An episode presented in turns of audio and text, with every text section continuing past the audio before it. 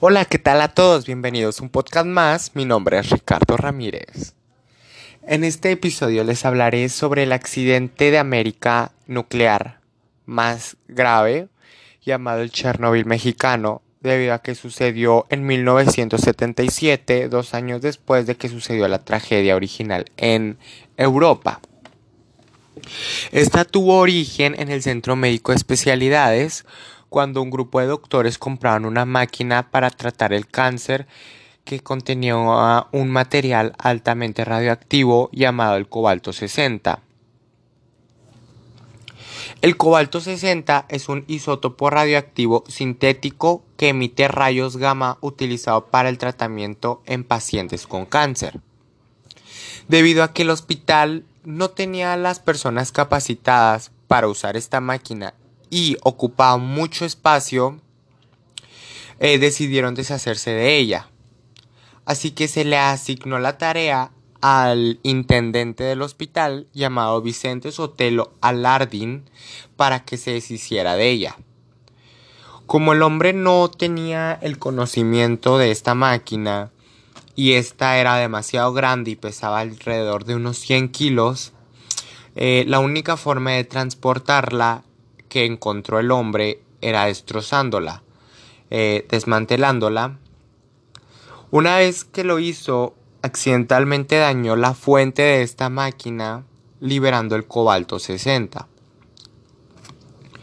En el traslado que hizo el hombre del hospital al yonque donde vendería las piezas de esta máquina como metal viejo, al cual solo le pagaron 1500 pesos, todo este transcurso de camino de la, de la troca de este hombre se iban derramando aproximadamente unos 6.000 balines de un milímetro de diámetro de cobalto 60 que fueron contaminando toda la ciudad. Una vez que el hombre llegó al yonque llamado yonque Fénix en el cual vendió los restos de esta máquina como metal viejo, eh, este yonke Fénix eh, mezcló el metal infectado de cobalto 60 con sus restos de chatarra. Pero esta es, este vertedero de chatarra vendía su metal a diferentes empresas y una de las principales es Aceros de Chihuahua, la cual fabrica varillas de metal en las que son transportadas a todo México y una parte a Estados Unidos. El 16 de enero de 1984, un camión que transportaba varillas eh, de, de México a Estados Unidos hizo que sonara el detector de, de, radiación de laboratorio al mismo donde se creó la primera bomba atómica. Eh, el Departamento de Salubridad de Texas de Estados Unidos este mandó, alertó a México sobre que traía material contaminado y no fue hasta dentro de 10 días después dieron con la principal fuente de radiación, la cual era la camioneta del señor Sotelo. Esta se encontraba estacionada en la colonia Altavista de Ciudad Juárez, la cual es uno de los barrios más humildes de la zona. La troca de este hombre estuvo parada frente a su casa varios meses debido a que le habían robado la batería, así que se convirtió en un punto donde los niños jugaban y la gente se paraba a convivir, recibiendo altas dosis de radiación como tanto de New York Times el 1 de mayo de 1984. Una vez que se detectó la máquina que el Centro de Salubridad y, la Consumición Reguladora Nuclear dieron con la fuente de contaminación de cobalto 60, la cual era esta máquina, eh, se hicieron investigaciones y se confiscó esta máquina,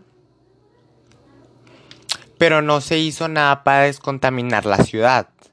Eh, solo, solo hay información de que recogieron los, cada uno de los balines encontrados Este, y se mantuvo en secreto esto un, del gobierno para no alarmar a la población de la ciudad.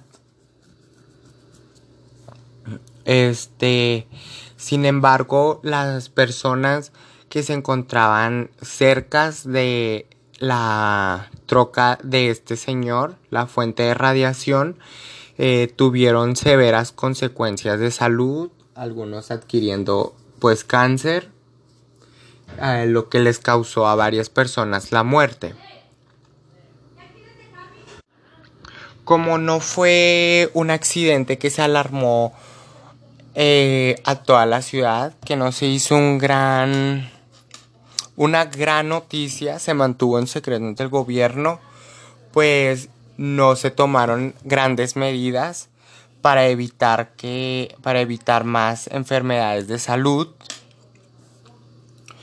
Y también hay registro de que incluso con las varillas contaminadas de que fabricó Aceros de Chihuahua con el material contaminado de cobalto 60 hay ciertos se hicieron ciertas construcciones ciertas casas incluyendo el centro comercial Plaza de las Américas. Se dice que mm, hay ciertas estructuras de este centro comercial que fueron fabricadas con varillas de metal de aceros de Chihuahua que fueron creadas con el material contaminado de cobalto 60. Sin embargo, ya ha pasado bastantes años desde este incidente y no se ha vuelto a registrar altos niveles de radioactividad por esta por esa zona así que podemos decir que se ha ido descontaminando con el tiempo. De todos modos no puedo decir que estemos libres de radiaciones. Nos vemos en un podcast más